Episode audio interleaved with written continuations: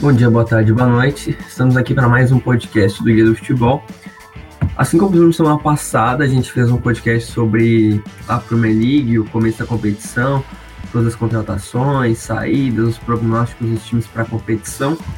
E hoje a gente vai fazer uma coisa parecida, só que com a Bundesliga, que começou nesse último fim de semana. E acho que a gente tem muita coisa para falar, tem, tiveram muitos jogos já interessantes na primeira rodada, já tivemos o Bayern tropeçando, já tivemos o Borussia aplicando uma goleada. Então, antes de mais nada, dar as boas-vindas ao, ao meu amigo Vitor Emanuel. Boa tarde, Vitor. Boa tarde, Rodrigo. Boa tarde a todos. Vou falar dessa liga aqui que foi uma das mais subestimadas da última temporada, com toda certeza. Tivemos uma disputa muito grande pelo título, muito grande pela última vaga na, na Champions League e até na, nas vagas para a Europa League. Foi um campeonato muito interessante, bastante subestimado. Ficou um pouquinho é, às sombras ali da, daquela disputa absurda entre Manchester City e Liverpool, mas a Bundesliga foi muito bom, muito boa. Tivemos algumas estrelas surgindo, o Sancho, o Kai Havertz e a consolidação do Leipzig, então vamos falar um pouquinho dessa liga que começou, já teve alguns, alguns resultados bem interessantes, bem surpreendentes na primeira rodada, com a, a média de gols muito, muito alta, como é de costume. Então, antes de mais nada, como a gente vai falar também um pouquinho de janela aqui, claro, a gente tem que citar o que, que os times mudaram para essa temporada, é uma questão de prognóstico de cada time. Vitor, eu queria que tu separasse um jogador ainda que tu ainda. que Isso é uma thread futura que vai acontecer no Twitter, para poder até falar um pouco sobre. Algum jogador que não foi negociado nessa janela e que te surpreendeu muito porque a última temporada foi muito boa. Tem algum nome que tu remete, assim, para dar um destaque antes do programa? Ó, eu vou, vou falar dois. Primeiro, o Kenny Lala, lateral direito do Strasbourg, que foi provavelmente o melhor lateral direito da temporada na França em 2018 2019, tem 27 anos só. O valor de mercado dele é de 14 milhões de euros. É, tá num time médio é, da, da França, um time que foi bem na temporada passada, mas assim, tem aquele poder de fogo muito grande. Então, o Lala, ele é uma ótima opção para muitos times que têm aspirações maiores e melhor, melhor lateral direito melhor que muito time grande, muitos jogadores desses times grandes. E o outro é o Ibrahim Sangaré, volante do, do Toulouse, um marfinense de 21 anos. Foi também um dos melhores volantes da temporada passada no, no futebol francês. O futebol francês que tem muitos jogadores jovens de destaque, né? O, o Sangaré, ele Cara, eu posso citar aqui tranquilamente ele seria titular no, no Mônaco, por exemplo. Precisa muito de volante, de meio campista em geral, então o Sangaré seria tranquilamente titular no, no Mônaco, mas teria espaço, por exemplo, em times maiores como o Porto, por exemplo, até no Benfica teria bastante espaço. Então, esses dois jogadores aí me surpreenderam porque fizeram a temporada 2018-2019 muito forte, muito, bo muito boas. E vamos lá, né? Falta, faltam 11 dias aí. Na verdade, vai fechar dia 2 de setembro, eu acho, na, na Itália, por exemplo. Então temos aí 15 dias pra, praticamente para ver que, que, se eles vão, vão mudar de times, porque são jogadores de muita qualidade que ainda estão em times que não têm grandes pretensões para temporada. O meu nome que escolhi para colocar nessa, nesse pequeno destaque é o Ziet, que a gente tinha até comentado antes, do, quando o Vitor estava elaborando a thread ainda, pensando em alguns jogadores que poderiam entrar nessa lista. Tem alguns fatores, claro, porque a Juventus vendeu o Delite para o Ajax vendeu o, uh, o para a Juventus por 85 milhões, o De Jong Barcelona por 75 milhões, então vender o Ziyech então, era uma necessidade. Mas mesmo assim, no começo da janela, o presidente do Ajax foi a público dizer que eles estavam apenas esperando a oferta certa que eles tinham liberado o Ziyech para negociar com outros times e sair. Aconteceu que eu não sei se os times não apareceram, se não teve interesse por parte do marroquino, mas teve um interesse da, do Sevilha, que foi um pouquinho mais forte, assim, mas também depois disso não aconteceu mais nada. E é bem surpreendente como um dos melhores jogadores do Ajax na última temporada. O Ajax foi semifinalista da Champions League, fez uma campanha excelente na Eredivisie, sendo campeão depois de algumas temporadas.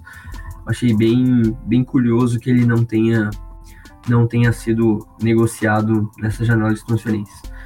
Agora, Vitor, para já puxar um pouco sobre a nossa pauta, começar falando das chegadas nos times da, da Bundesliga, né? A gente separou também numa escala, assim, de importância os que vão disputar o título, a gente separou também os que vão ficar ali brigando por uma vaga na Champions League, os que vão ficar ali tentando uma vaga na Europa League. E mais ou menos isso que a gente separou a ordem de transferências e depois até de prognósticos.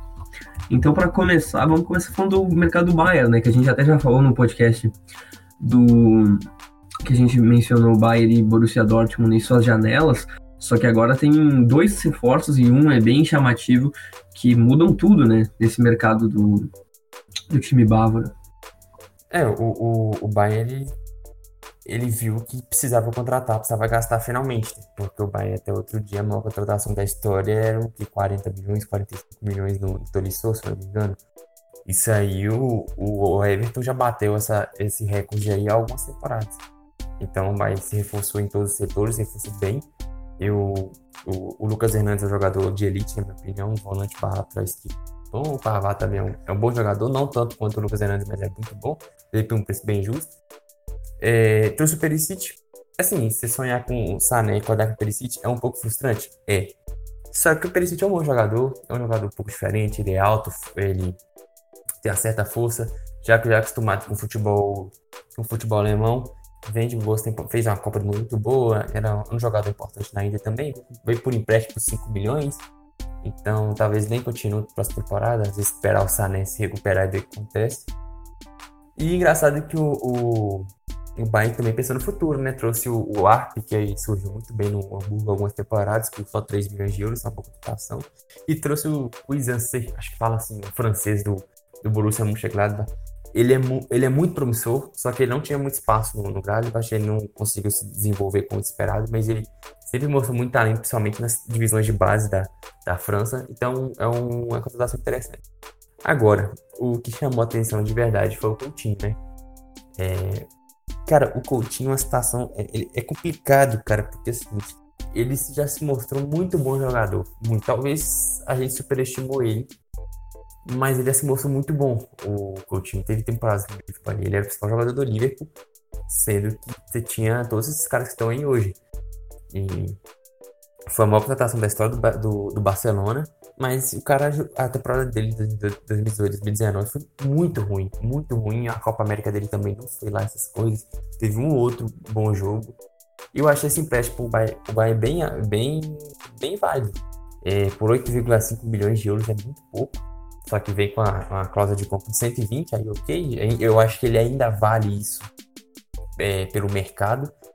É, e ele já chegou falando que gosta de jogar a camisa 10. Eu acho que vai ser interessante. Ele, de um, ele no meio, com o Gnabry ou Coma de um lado e o, o Perisic do outro. Acho que é, um, é, um, é uma, uma linha de três bem interessante, com o Lewandowski na frente garantindo seus 20, 30 gols na temporada, como sempre. O, o, Bayern, o Bayern acordou. O Bayern viu que o Borussia Dortmund se mexeu bem, se mexeu, contratou, contratou muitos jogadores bons. O Bayern perdeu a hierarquia com, com o Robin Ribéry, mesmo que eles não conseguiu entregar tanto, mas eram, são caras que são acostumados a ganhar. Então o Bayern se mexeu, para mim tem um elenco melhor e para mim a, a, linha de defesa ali, você olha só nomes, para mim é a melhor, melhor da Europa. Você tem Kimmich, que para mim é um dos três laterais direitos do mundo. O Lucas Hernandes e o, e o são dois zagueiraços, na minha opinião. O Lucas Hernandes pode jogar de zagueiro também tranquilamente. E o Alaba, para mim, ainda continua sendo um dos melhores laterais do mundo, jovem, bate falta, é bem bom no ataque e tal. Então o Bayern de Munique se mexeu e vem de novo como favorito, apesar da distância ser cada vez menor, mas a, a, a favoritismo ainda é do Bayern que fez um, um, mercado muito bom.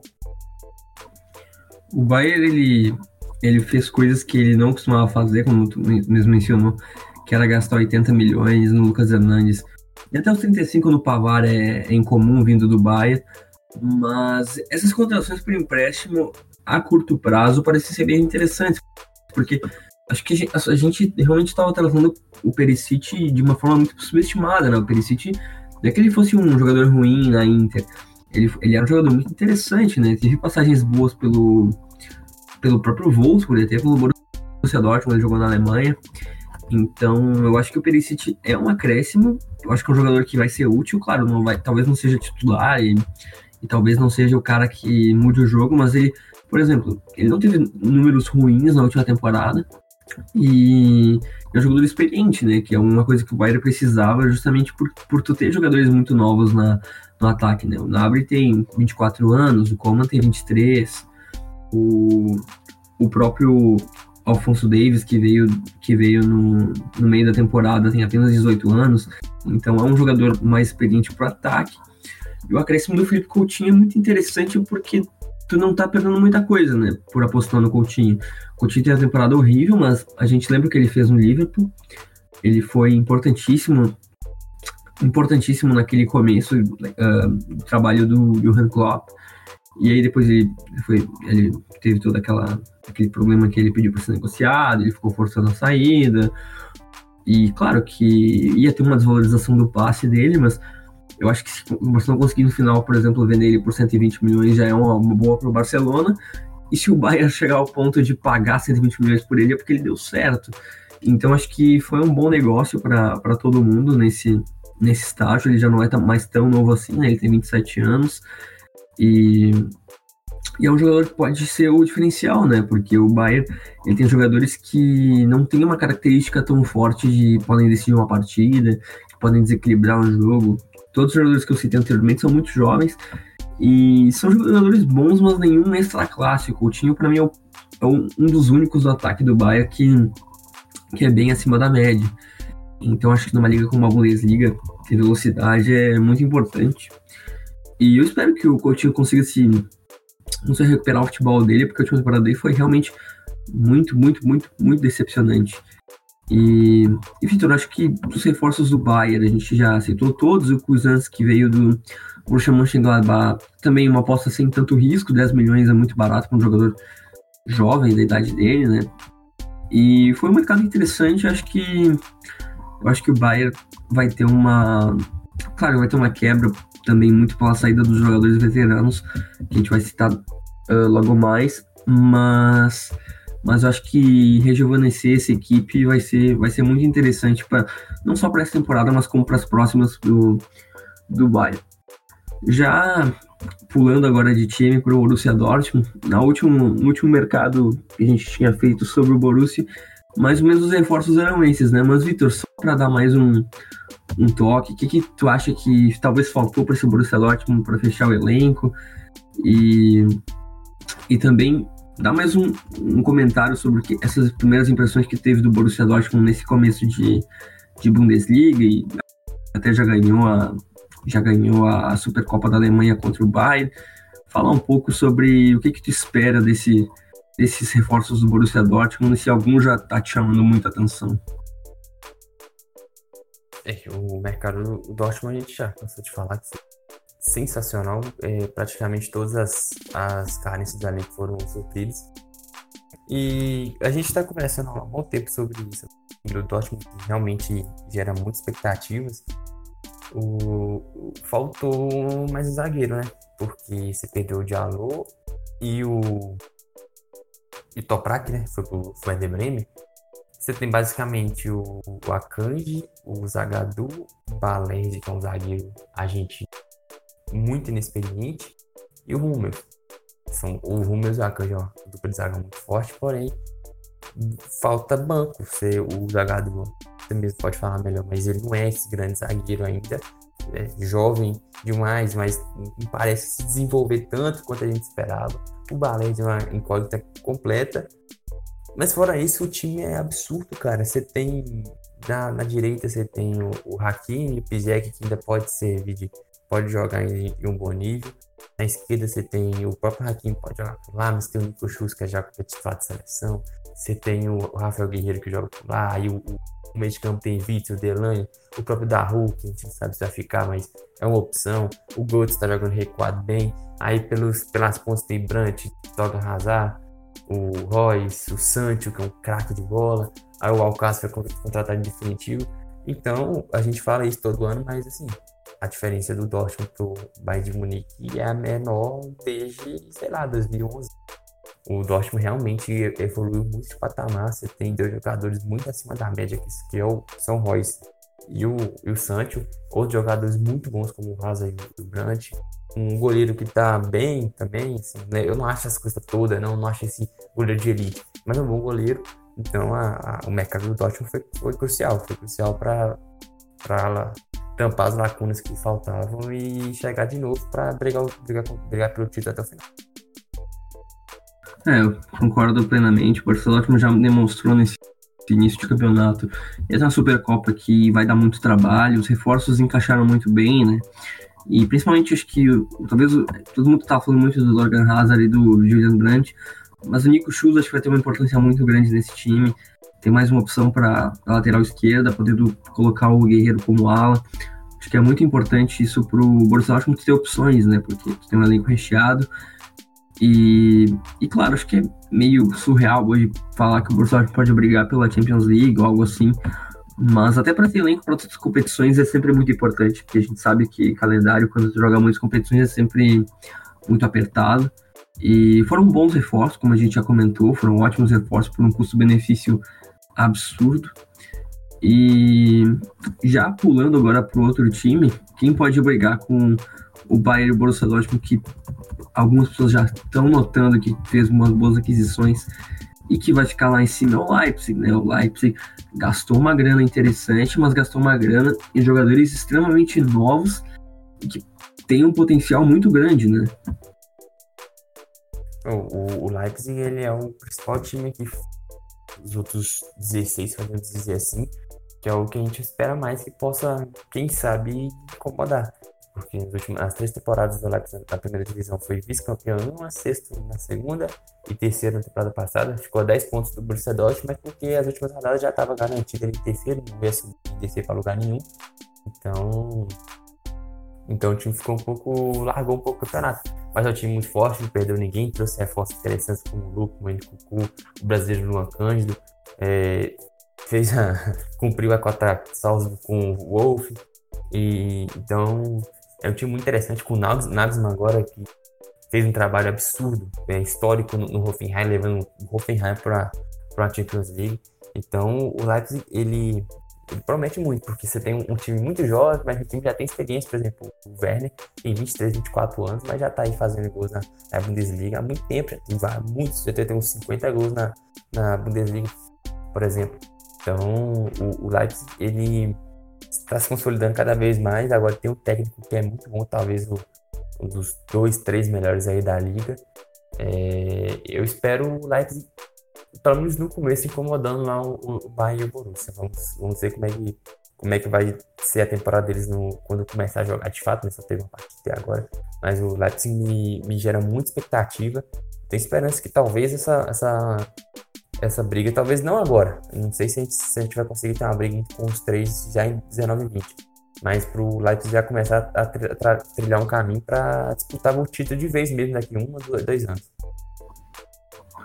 É, a proposta do Leipzig como clube sempre foi investir em jovens e depois e depois vendê-los, mas é mais desenvolver os jogadores, né? E acho que não tinha ninguém melhor que poderia escolher além do Nagelsmann pro, pro cargo. Talvez seja o melhor técnico da Alemanha hoje, acho que não seria nenhum absurdo dizer isso. E os, os contratações são muito, foram muito, muito boas pela idade também, né? O Lukman do Everton custou 18 milhões, mas tem 21 anos o Cucu, que veio do Paris Saint-Germain, que é muito bom, tem 21. O Luan Cândido, que veio do Palmeiras, tem 18. O Ampadu, do Chelsea, 18 também. Então, são jogadores muito jovens e que podem já dar um acréscimo muito grande para a equipe logo agora no começo. E a gente sabe né, que a Bundesliga é uma liga muito boa para desenvolver os jogadores. E o Leipzig já mostrou isso, já, já demonstrou e tem uma base forte também, manteve muitos jogadores da, desde a primeira participação na, na Bundesliga. E com esses valores que investiu, acho que pode, acho que pode ali talvez até incomodar em certa parte do campeonato as equipes da ponta de cima. Agora pulando para o Bayer Leverkusen, que teve uma tempo, um final de temporada muito boa em 2018-19 que gastou, né? Tirou duas peças importantes do, do Hoffenheim e, e abriu o bolso para fazer uma janela bem legal, né, Vitor? É, o Leverkusen é outro time que é muito simpático, tem muitos jogadores jovens, você tem, apesar do, da saída do Branch, você tem Bailey, você tem Havertz, você tem o Volan, você tem agora o, o Amir, o Demirbay também é um jogador velho, o Moço de Abi chegou também, então foi uma, uma, uma, janela bem interessante do Leverkusen, perdeu praticamente o grande de jogadores, um jogador muito importante. já tem uma, uma base forte com os irmãos Bender, você tem o Jonathan Tata, você tem o, o Arangues fez uma temporada muito boa, o, o Havertz se tornou uma estrela, o Alario faz seus golzinhos. Então é um time muito forte, eu acho que que ele é o quarta força aí hoje do, do futebol alemão, abaixo ali do Leipzig. Podendo até chegar se, a gente, se o Leipzig sofrer com alguma, alguma turbulência um pouco mais forte e inesperada. Mas o Leverkusen vem reforçado, vem com um time interessante. O, o Amir por 9 milhões de euros foi uma baita contratação. contratação é, bem, bem interessante do, desse time. E vamos ver, porque tem um técnico bom, tem uma base boa, uma base jovem, jogadores muito fortes. Eu acho que o, o Leverkusen pode incomodar, assim. Eu acho difícil chegar lá na ponta, mas acho que pode ter mais uma temporada ali garantida na, na Champions League e ver o que, arruma aí na, nas competições europeias, né? Se, se consegue uma, um grupo um pouco mais acessível aí para se classificar para o mata-mata, alguma coisa assim. O Leverkusen é um time também que me desperta muita curiosidade para essa temporada. É, o trabalho do Peter Boss, que até saiu meio que escorraçado do, do Borussia Dortmund, que treinou já o Ajax, fez, fez até um bom trabalho no Ajax. Começou muito bem no, no Bayer Leverkusen, agora com, com essa arrancada. E a contratação do Dembélé, que veio do que veio do Hoffenheim, é muito interessante por, por diversos motivos, né? Ele tem uma temporada muito boa e preenche uma lacuna que tinha ali no meio-campo, e tu tem mais uma opção ali para para posição. E também a contratação de jogadores jovens como o próprio Diaby foi foi muito boa, porque o Paris Saint-Germain aproveitou que tá vendendo todo mundo da base em liquidação e trouxe por 15 milhões. Aí trouxe o Singraven do, do Ajax, que acho que vai jogar pouco. E o Amiri também foi muito barato do, do Hoffenheim, também foi uma, uma boa aquisição. O Leverkusen parece que está se descolando daquela parte da daquela parte mais que briga mais pela Champions League na, na temporada. E já falando sobre isso, Vitor, já podemos falar também do Borussia Mönchengladbach, né, que, que contratou alguns jogadores jovens e, e que também podem acrescentar bastante na equipe demonstrando como a Bundesliga é forte em, em potencializar bons, bons valores, né? Exatamente. O Borussia Mönchengladbach, eu tava, eu tava subestimando um pouco. Tava achando o Leverkusen tranquilamente a, a quarta força da Bundesliga, mas parei pra pensar, cara, que não. O, o Borussia é um time muito forte em casa. Ele perdeu o peça importante, o craque do time mas trouxe bons jogadores como o Embolo e o, o Marcos Churran, trouxe o, o Line do, do Salzburg, contratou o Bessimbaim, que fez uma ótima temporada pelos Renês. Então, o, é um time muito forte. Você tem o Plear, você tem o brasileiro Rafael ainda que, que é útil, o Sono é um bom goleiro. Então, eu acho o Mönchengladbach, acho que ele pode tentar disputar a vaga ali com o Leverkusen, a última vaga para a Champions League. É, ficou muito tempo, né, ali até vice-líder da Bundesliga na temporada passada, né, porque o Bayern estava se recuperando no campeonato depois de começar muito mal. Perdeu força no segundo turno. É um time que a, a diferença dele em casa e fora de casa que atrapalhou a, a conquista para a vaga na Champions. Mas é, eu não acho que ele é tão fraco quanto eu estava imaginando quando eu tava, antes de fazer a, essa estudar para fazer o podcast. Acho um time forte, cara. Um time que vai disputar ali com, com o Leverkusen até pela base que tem. vale, de olho, é, vai ficar de olho também no Lembolou. Talvez agora a chance dele finalmente despontar, né? Surgiu muito bem no, no Basel, foi pro, pro Schalke, não, nunca conseguiu corresponder à expectativa e agora então, vai respirar novos ares no futebol que ele já conhece, futebol que já está adaptado. Ele ainda é muito novo, 22 anos, então acho que vale ficar até de olho aí no Marcos Churran, né? O filho do, do Lilian, do campeão, campeão do 98. Aí ele fez uma ótima temporada pelo Gangan, ele salvou o Gangan muitas vezes, chegou até a final, se eu não me engano, da, Acho que ele eliminou o PSG da Copa da Liga, então fez uma boa temporada. Acho que vale ficar de olho nessa, nessa possível de ataque e o trio junto com o Player. É, eu, eu falo justamente sobre isso. O Borussia Mönchengladbach tem uma base muito forte, né? Tem um time muito interessante. Tu tem jogadores como o próprio Christoph Kramer, que, uh, Kramer, que foi até campeão do mundo com a Alemanha. Tu tem, tu tem o próprio Matias Ginter, que se consolidou como um zagueiro muito confiável na defesa do time, tu tem o próprio Alassane Plea no ataque. É, o Quinter que jogava no Borussia Dortmund não, não deixou muitas saudades por lá. Mas como tu mesmo citou, né, o Embolou agora tem a chance de poder se desenvolver, né? A gente sabe que o Schalke não era o lugar para isso, na, principalmente na última temporada, como a gente comentou do, do Schalke fazendo campanhas, uma campanha ridícula depois da segunda parte da temporada. E ele tinha sido contratado pelo Schalke quando ele estava no Basel por 26 milhões, saiu agora por 10 e até foi um valor bem, bem baixo pro, pro potencial dele, tem apenas 22 anos. E acho que pode, acho que pode se desenvolver no, no Borussia, que é um time bem, bem interessante, que tem excelentes valores. Quantos jogadores que a gente já não viu que saíram do Borussia Mönchengladbach e se tornaram grandes astros até do futebol alemão, né? A gente pode citar também, claro, até o até o Marco Reus, que, que jogava lá e, porra, virou o jogador que é hoje. Então, muito interessante. Até o Max Thuram, que é o filho, né, aquele defensor francês. A gente realmente está ficando velho. O cara já tem um filho que está que tá virando uma sensação do futebol do futebol francês. Mas além disso, já já mudando de time, falar do Wolfsburg que trouxe dois reforços brasileiros para temporada e eu não sei se tem conhecimento deles, porque antes de fazer a pauta eu não os conhecia. Alguma alguma consideração sobre Paulo Otávio João Vitor? Eu também realmente não conhecia. É, é, para mim, completamente são duas incógnitas completas.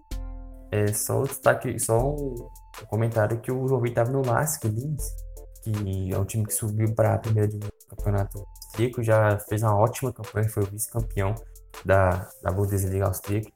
Então, ele vem pelo menos de uma, uma ótima temporada histórica pelo Lask lá no futebol austríaco. Agora, do Wolfsburg aqui eu, eu, destaco o Schlager, né, que veio do Salzburg por 15 milhões de jogador muito bom, muito meio campista muito interessante, jovem também. Mais um da, do Schalke, né, do Salzburg, né, que tem mais ou menos 320 jogadores do Salzburg na Bundesliga. E o Embabu, lateral direito, que parece que já estava fechado há um bom tempo, do Young Boys. É um jogador interessante. Acho que vem ali para disputar um pouco de posição com o William, que fez uma temporada muito, muito, muito boa pelo, pelo Wolfsburg em 2019.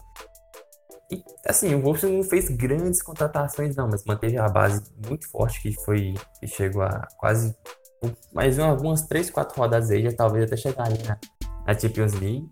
E não perdeu ninguém. Você ainda conta com o Egg Rocha, que é um ótimo atacante. Você gosta, você conta com o Arnold.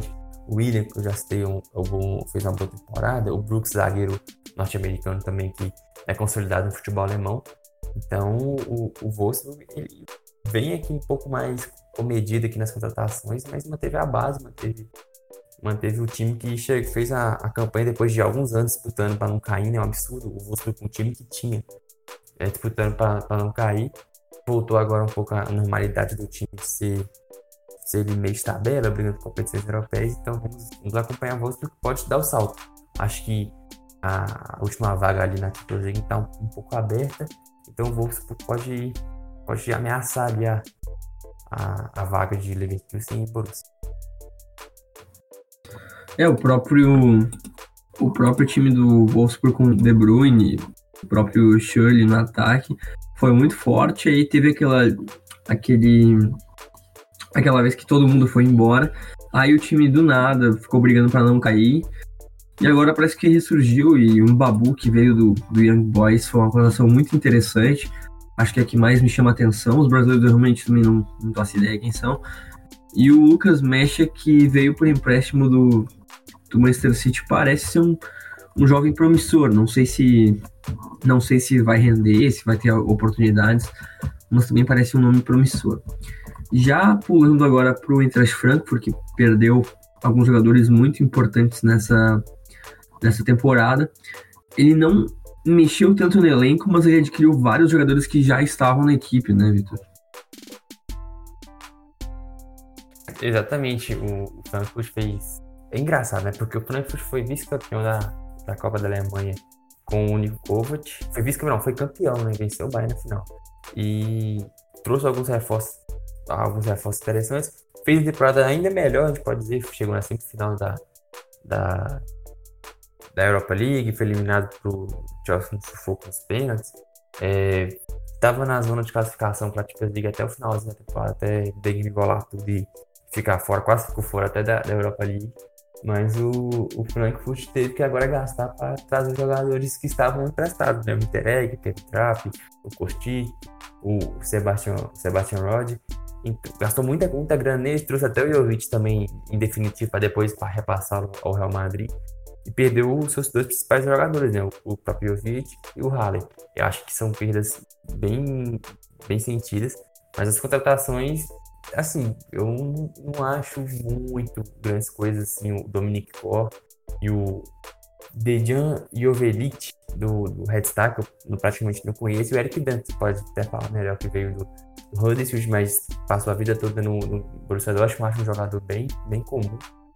O Frankfurt vem enfraquecido, cara, vem enfraquecido, gastou praticamente para manter o elenco, manteve o Costi que fez boa temporada, Kevin Trapp foi um goleiro importantíssimo em muitos momentos, mas é. Eu, eu para destacar um reforço, eu fico com o Dibril Souza, que veio do, do Young Boys, por 9 milhões de euros. Mas, assim, é um mercado tanto quanto tímido do, do Eintracht É, eu concordo, porque até manter ali o Hinteregger, até manter o Kevin Trapp, foram boas contratações do próprio Kostic, mas aí Sebastian Rhodes não é grandes coisas, também foi um valor meio irrisório. Aí o Rodrigo Salazar também provavelmente não vai nem jogar. Aí o Digibro uh, foi meio interessante, que veio do Young Boys. O Dominic Core também não vejo tanto potencial nele. O Dejan Jovalit parece que é para ser uma substituição ali no ataque pro, pro próprio Sebastian Haller. Eu não sei se vai conseguir ser, mas é o que dizem.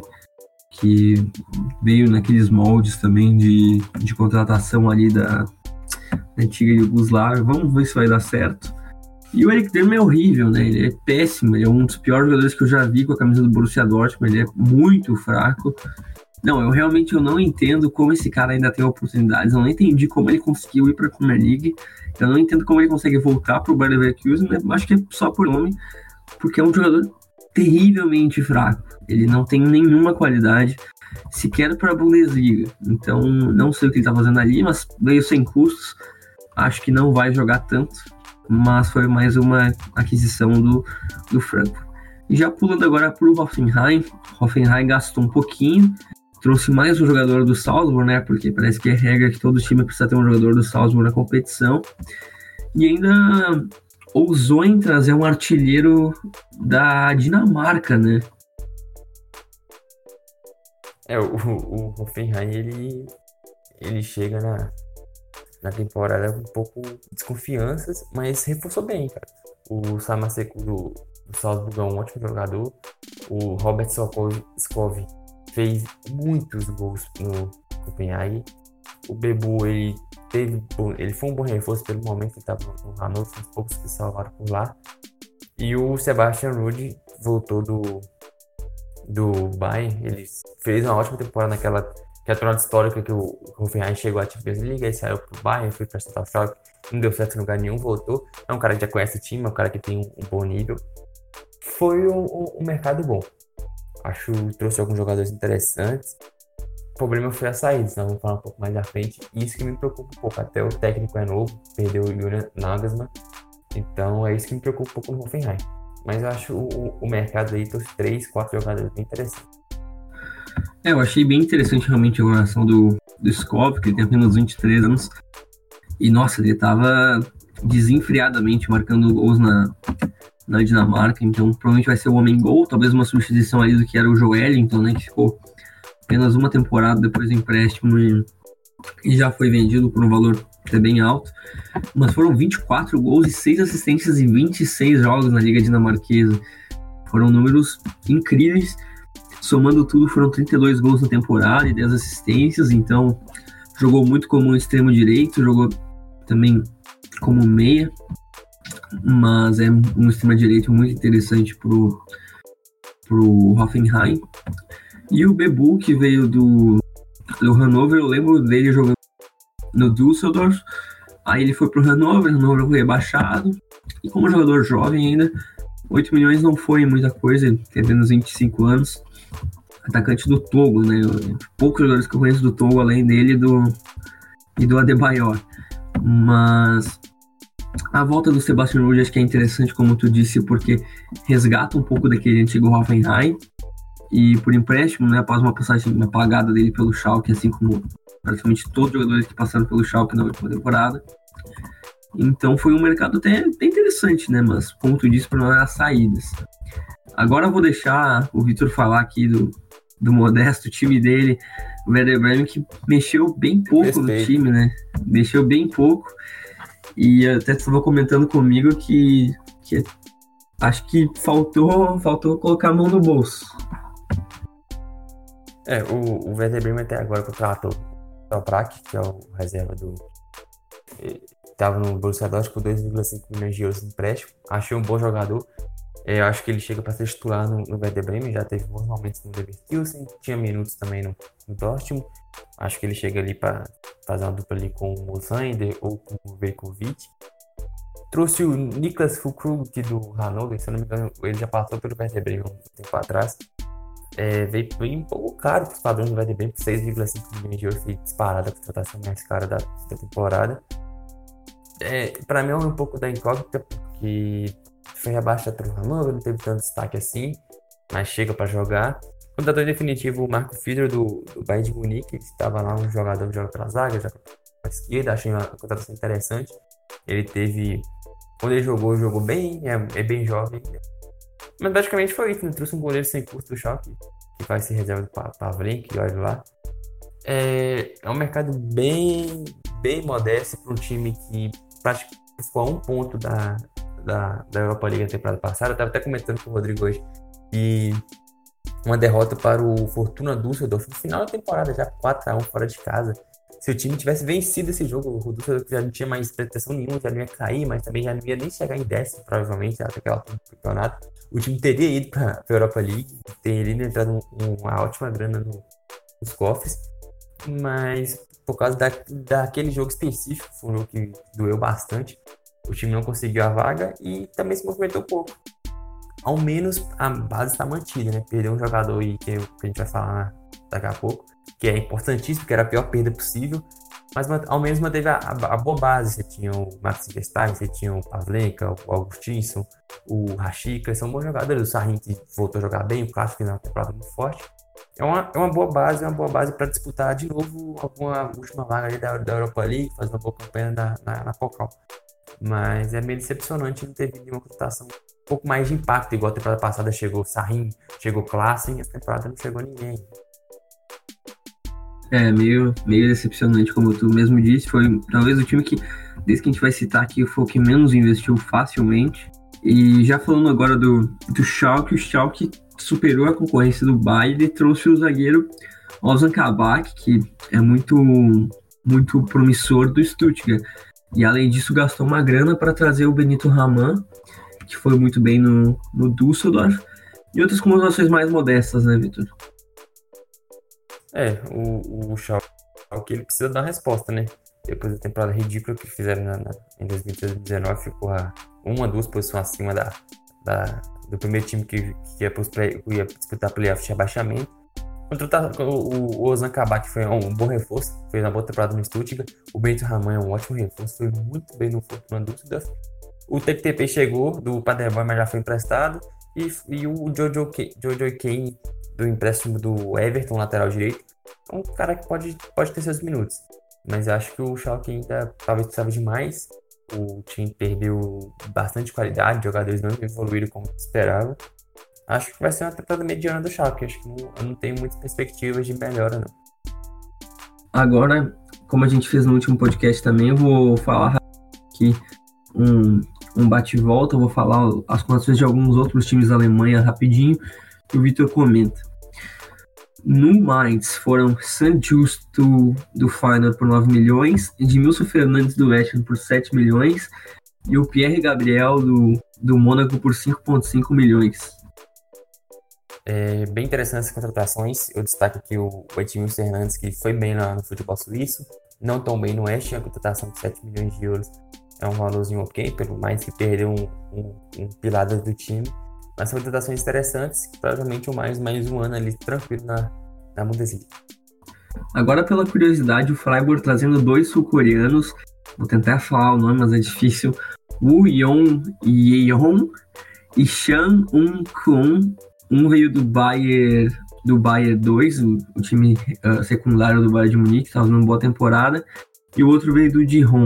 Conhece alguns jogadores ou, ou será que o Freiburg tem algum scout sul-coreano para dar uma olhada nesses caras? Oh, sinceramente, eu nunca ouvi falar nenhum dos dois. uh, já pulando aqui para o Augsburg, trouxe o Iago do Internacional lateral por 6,5 milhões de euros. Interessante, cara. Eu gosto do Iago. O problema é que já tinha o Felipe Max lá, né? Eu não sei que o Felipe Max tá saindo para algum time desconhecido ainda. Um, um ótimo lateral. O Iago vem para disputar a posição, mas vem para disputar a posição já tem um titular consolidado. Vamos acompanhar, mas eu gosto do Iago. Achei um lateral bom. O União Berlim, promovido da a Bundesliga, trouxe o experiente zagueiro Neven Subotic, ex-Borussia Dortmund, sem custos, que estavam no Sanetin.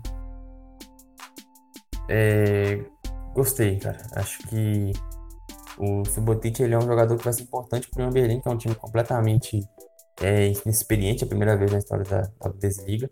O Subotic ele teve, foi bem no Sanetin, não é mais o mesmo zagueiro, mas ele ainda é bom, ele é um vai se sobressair muito provavelmente ele no Berlim.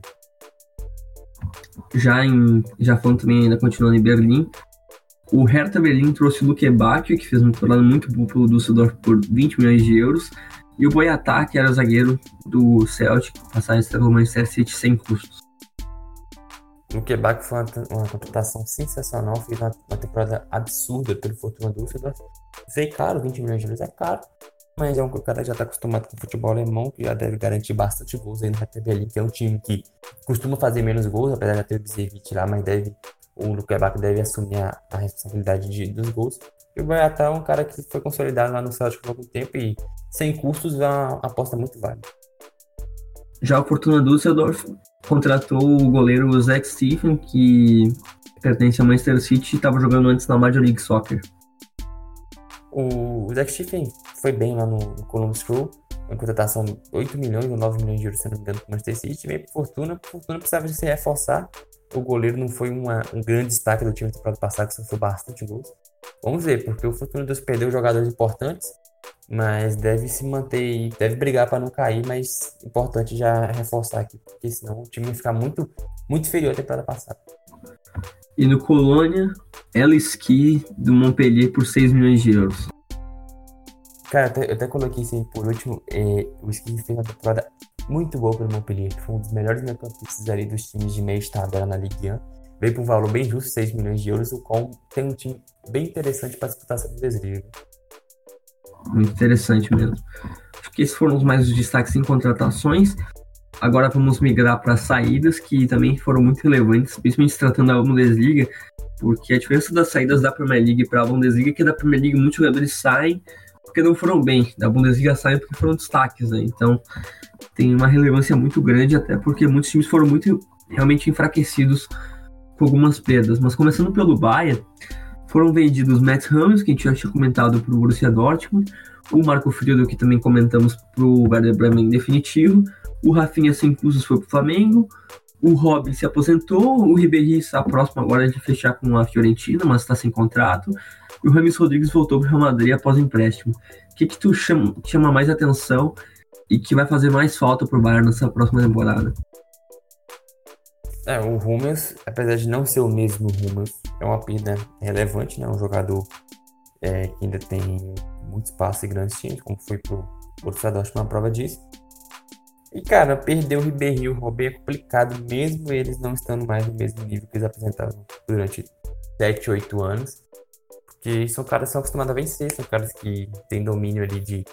Então, o teu currículo absurdo, já conhece a equipe, ainda entrega algum, alguns gols, decidem jogos. São perdas consideráveis, dois de uma vez é um passo forte. E o Rames, cara, o Rames fez, fez uma passagem boa pelo Bayern. Uma passagem subestimadíssima pelo Bayern não foi contratado em definitivo, talvez até dá para entender, mas é uma coisa interessante. O Rafinha já para pouco jogava no, no, time, já não tem mais o um nível para seguir em alto nível nesse time, nesse nível de time na, na Europa ainda. É, realmente. Acho que a perda do Bayern que mais, que mais destaca mesmo é o Ramos pela. Ele era muito jovem, é um jogador que, que desempenha um papel fundamental que o Bayern não tem no elenco e que pediu para sair, né? Ele pediu para o Bayern não, não adquirir ele em definitivo. Agora, até a gente estava comentando antes do podcast que provavelmente vai ficar no Real Madrid. E vamos ver, né? Um jogador que desempenhou um papel muito importante nessas últimas duas temporadas na Alemanha. E realmente, como tu disse, bem subestimado. Espero, esperamos que, que ele tenha um bom retorno agora para desempenhar o um bom futebol dele. Agora falando do Borussia Dortmund, a maior venda foi o Diallo para o Paris Saint-Germain por 32 milhões de euros, quase o valor que tinha sido adquirido.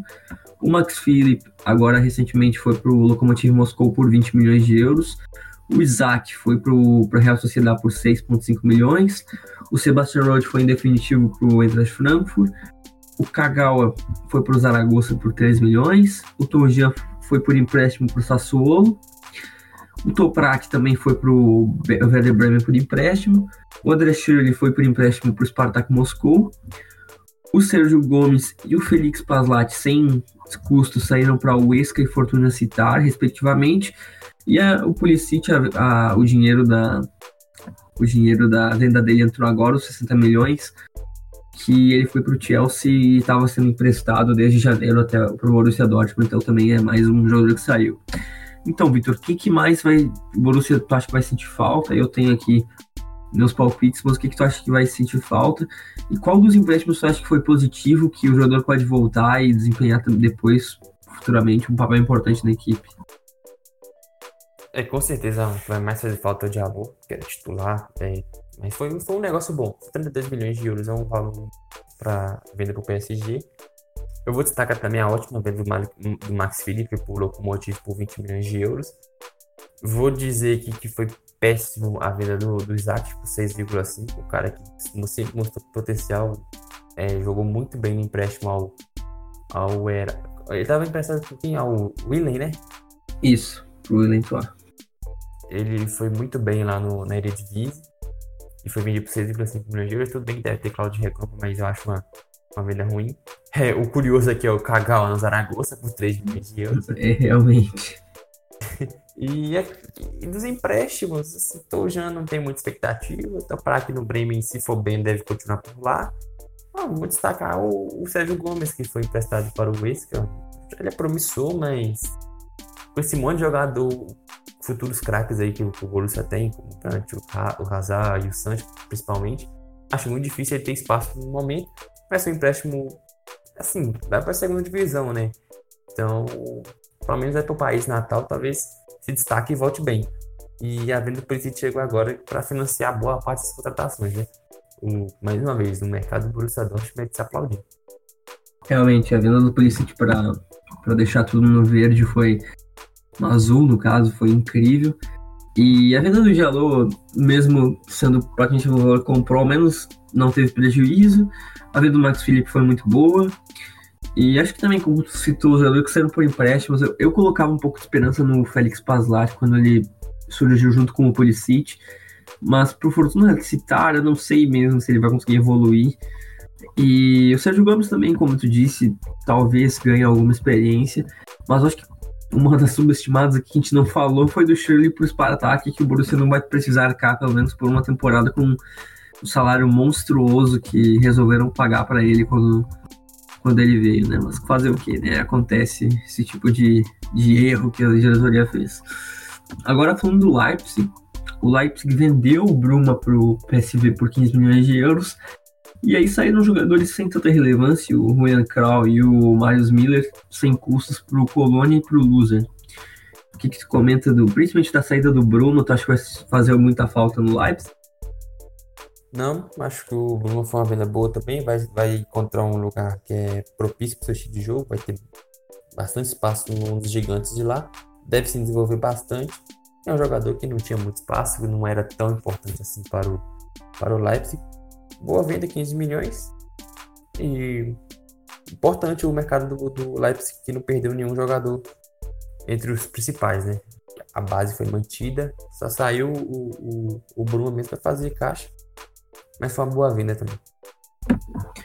Agora já pulando pro, pro Leverkusen, a grande perda foi o Julian Brandt pro Borussia Dortmund, aí teve a saída do Dominic Kerr pro Eintracht Frankfurt, o Cruz ficou sem time e outros jogadores sem tanta relevância também deixaram a equipe em definitivo.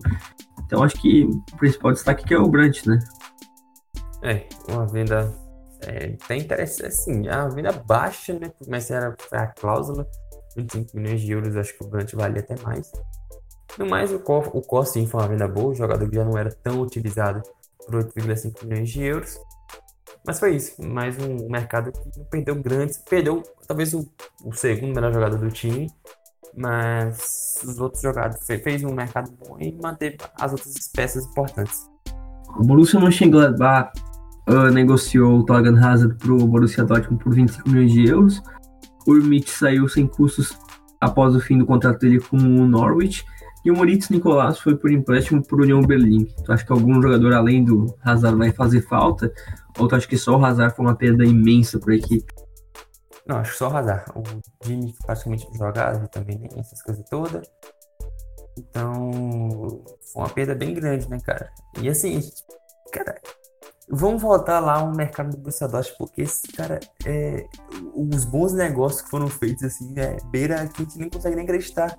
Como é que você tira praticamente dois dos melhores jogadores da liga, da sua liga de times que não, não passam por dificuldades financeiras, por 50 milhões de euros de jogadores de menos de 25, 26 anos, que vão chegar para ser titular para levar o patamar do seu time. É, cara, é, é sem precedentes.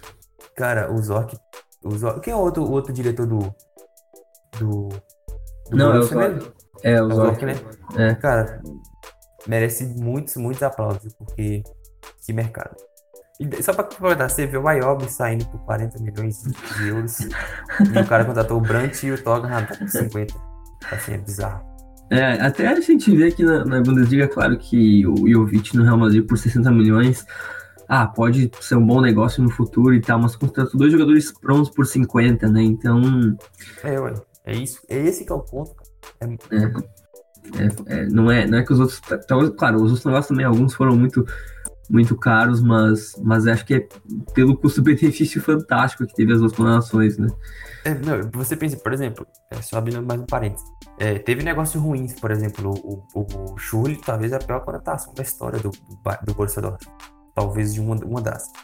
Mas é impressionante como esse mercado foi 100% de acerto, cara. Até o Hummels, que é um pouco questionável, ainda foi um acerto, foi uma experiência que precisava para a zaga o, sinceramente, o trabalho do Zork para essa temporada do Frade tem um time agora de elite, né? Para disputar tanto a Bundesliga como fazer um papel um pouquinho melhor também na, na própria Champions Mas é. a gente vai falar isso para frente, vamos lá. É, realmente. Uh, o Wolfsburg negociou o de mata para o Anderlecht, assim como o Osmi, Osmi que foi para o Charleroi, ambos times da Bélgica. O Inter foi em definitivo para o Freiburg, e aí outras negociações também mais relevantes e o Vera Head foi, voltou para o Twente. E outro jogador que eu fiquei bem curioso, que saiu sem custos, foi o Bazoer, que muita gente colocava muito potencial nele. Uh, foi para uma transferência não, não revelada em valores, ele foi para o Vitesse. Que, tu acha que algum jogador vai fazer falta na equipe? Falta não, porque não eram jogadores que eram muito úteis. Mas assim, eu destaco principalmente o Ren, que foi pro Charleroi definitivo por 3,5 milhões de euros. E o Lille contratou ele um mês depois, outro dia, dia 1 de agosto, por 2 milhões. E ele já estreou bem na, na Ligue 1, já fez 2 gols na primeira partida. Mas fora isso, cara, só destacar mesmo o Bazoe que chegou do PSV, se eu não me engano. É... Ele parecia muito promissor, cara. E realmente ele não rendeu nada, ele chegou a ser emprestado para o Porto também, não conseguiu não conseguiu jogar, mas vamos ver se no Vitesse ele tem, ele se recupera um pouco, porque 22 anos, né, ele vai voltar para o país dele e tal, é jogador que tem seis partidas pela seleção da Holanda, vamos torcer por ele. E só uma correção, ele era da base do Ajax. Ah, boa, boa. Uh, o Frankfurt fez 100 milhões com dois jogadores, né? Vendeu o Luka Jovic para o Real Madrid e o Sebastian Haller para o West Ham e rendeu bastante grana e ainda emprestou o Willen para o Newcastle e aí outras transferências mais irrelevantes que foram definitivas, mas que renderam quase nada para o Frankfurt. Acho que em questão de perda, nenhum time perdeu mais que o Frankfurt, né? É, o, com certeza não. É, o, o, o Jovic e o Halle vão fazer muita falta. É, perdeu o Williams, Williams também, que teve uma temporada boa, mas caiu bastante na última. É um pouco, assim, não é preocupante, né? Porque já é esperado, cara. Você fez uma temporada da, daquela, desse nível que você fez em 2018 2019, é esperado que você vai perder alguns jogadores. Pelo menos foram só dois, dois, dois principais, mas foram apenas dois contratou para para manter a base, né, com o time de jogador emprestado e fazer uma boa grana, 100 milhões de, de euros de jogadores, foram boas vendas. O problema é que o, o nível do time caiu bastante, principalmente no ataque. Eu acho que se tem um outro time que perdeu muitos jogadores importantes foi o Hoffenheim, né? Que perdeu o Joelinton por 44 milhões para o Newcastle. Foi uma venda bem interessante, até pelo valor altíssimo. Vendeu o Demirbay para o Bayer Leverkusen por 32 milhões e o Nico Schultz para o Borussia Dortmund por 25. E ainda vendeu o Ameli para o Leverkusen e outras contratações também negociadas por empréstimo sem tanto valor. Acho que o Hoffenheim também é outro time que perdeu jogadores importantíssimos, né? É, se o, se o Frank perder, perder os principais jogadores, o, o, o Hoffenheim, eu penso que as perdas deles são piores porque perdeu em todas as posições. Perdeu a espinha dorsal. Exato. Você perdeu o lateral esquerdo titular da seleção, absoluto, titular absoluto do time. Você perdeu talvez o jogador mais criativo, que o Depay. Perdeu uma ótima promessa como a Mi, um valor baixo. E o Joelinton, cara, assim, vamos lá, o Joelinton é bom jogador. Só que vender ele 44 milhões de euros por Newcastle foi uma baita venda, uma grande venda. O Joelinton, ele tem uma temporada na elite do futebol mundial. Ele tem uma temporada na Bundesliga. Então, assim, ele tem promissor demais, só que foi uma ótima venda. É importante, era titular do time, mas não tinha o que fazer. É... No mais, cara, é, assim, quatro jogadores titulares do time, praticamente, o amigo também jogava quase todos. É preocupante pouco o Hoffenheim que ainda perdeu o Nagelsmann, o Nagelsmann. Então, é o time que acho que mais que o Frankfurt ainda, é o time que vem mais enfraquecido para temporada, apesar dos bons reforços. Sim, com certeza. Agora já pulando pro, pro teu time, o Werder Bremen. Como a gente estava comentando antes do programa, perdeu Johansson, perdeu agora, acho que talvez o nome que mais doa, se eu falar agora nessa janela, Max Cruz, pro Fenerbahçe, sem custos, sem nenhum custo. E acho que as outras, as outras perdas são um pouco mais irrelevantes, mas só de perder o Max Cruz já perde, já perde 50% do time cara, você perdeu o artilheiro, o líder de assistências, o capitão, o jogador de, de nível de seleção, o craque do time, o, o, jogador que foi top 5 na última Bundesliga. É uma perda que não. que assim, é. Hum, cara, não tinha como ser pior, entendeu? É de graça, cara, de graça. É complicado. Mas assim, se serve de alento, você ainda tem o Wengestai, que é um jogador que vai dar o salto, se não for agora, ainda até o final da janela, vai dar o, próximo, o salto na próxima janela. É um jogador muito bom, 22 anos. E se serve de consolo, a restante ficou, né? Então, prestou um monte de jogador aí para times menores, times de outros países também. Mas é a perda do Max Cruz que foi a única, basicamente. Mas ela, ela dói, cara. É, é uma perda gigantesca. O Schalke perdeu, negociou, embolou pro Gladbach, perdeu o goleiro Farman por empréstimo pro Norwich. O Rude, o Sebastian Rude foi pro Hoffenheim também por empréstimo. E aí outros jogadores que já deixaram a equipe sem custos, mas também sem, sem, tanta, sem tanta relevância, além do Goller que foi em definitivo sem custo também pro, pro Werder Bremen. O que, que tu acha que mais vai, se, vai sentir falta ali no, na equipe do Schalke? Acho que muito Farman, né? Porque o Farman tá lá desde sempre, né? É, o Farman, é, apesar que o Farman ele já tava perdendo um pouco de espaço, apesar de ser um ótimo goleiro, porque o Nobel já tava assumindo a titularidade, fez uma, um Euro Sub-21 bom também. Então, ele, ele foi convocado né, pelo Sub-21, é, mas é uma perda é, é, que sente, né? Porque se, se o Nubel joga um goleiro passar por um momento ruim, é, você não vai ter já o seu ídolo lá, o cara que já tá no, tem centenas de partidas pelo time. O Embolou é uma, uma perda que é talvez pelo prejuízo, né? Que se não me engano ele chegou por 25 milhões de euros. Ele não conseguiu, não conseguiu render tanto. Mas fora isso, não tem nada demais, não. Até porque a temporada foi tão ruim, né? Que teve ninguém que se destacou bastante. Sim, sim, sem dúvida. Aí eu separei mais três saídas da Bundesliga que, que rumaram para a Premier League e para a Série A. O Hertha Berlim vendeu o Valentino Lázaro para a Internacional por 22 milhões de euros. Então, qual a sua consideração, Vitor? perda, perda importante e contratação interessante para a Inter, jogador polivalente e bem jovem. O Mainz vendeu o Jean-Philippe uh, uh, Maman por 25 milhões de euros para o Everton. É, baita contratação pro Everton, cara. Eu acho ele bem, bem bom, jovem ainda. E a perda é importante pro mais, mas contratou bem, contratou, conseguiu repor bem o mais. E no deadline da, da Premier League, o Kevin Danso do Augsburg foi por empréstimo por 4 milhões de euros para o Southampton. É, foi uma diferença bem, bem surpreendente, né? É, por empréstimo. O Dança é um jogador jovem interessante, cara. Mas assim, ele não é nada demais, não. Mas ele era importante pro jogo. Tinha bastante minutos. Uma perda importante, mas assim, acho que poderia ser pior se perdesse alguns outros jogadores. Agora já migrando para falar aqui nossas opiniões sobre cada time da Bundesliga, a gente separou por favoritos, a terceira força, a briga pela Champions League, pela Europa League, a clássica zona do limbo, os times que tem que cuidar para não ser rebaixados e os times que provavelmente serão rebaixados vão brigar ali para não cair. Então, começando, Vitor, o, o Bayern, atual campeão milhões de milhões e milhões de vezes desde 2012 e 13 da Bundesliga. O trabalho do Nico Kovac não empolga e agora vai ter uma, uma fase de transição com as saídas do, do Robin e o Ribéry.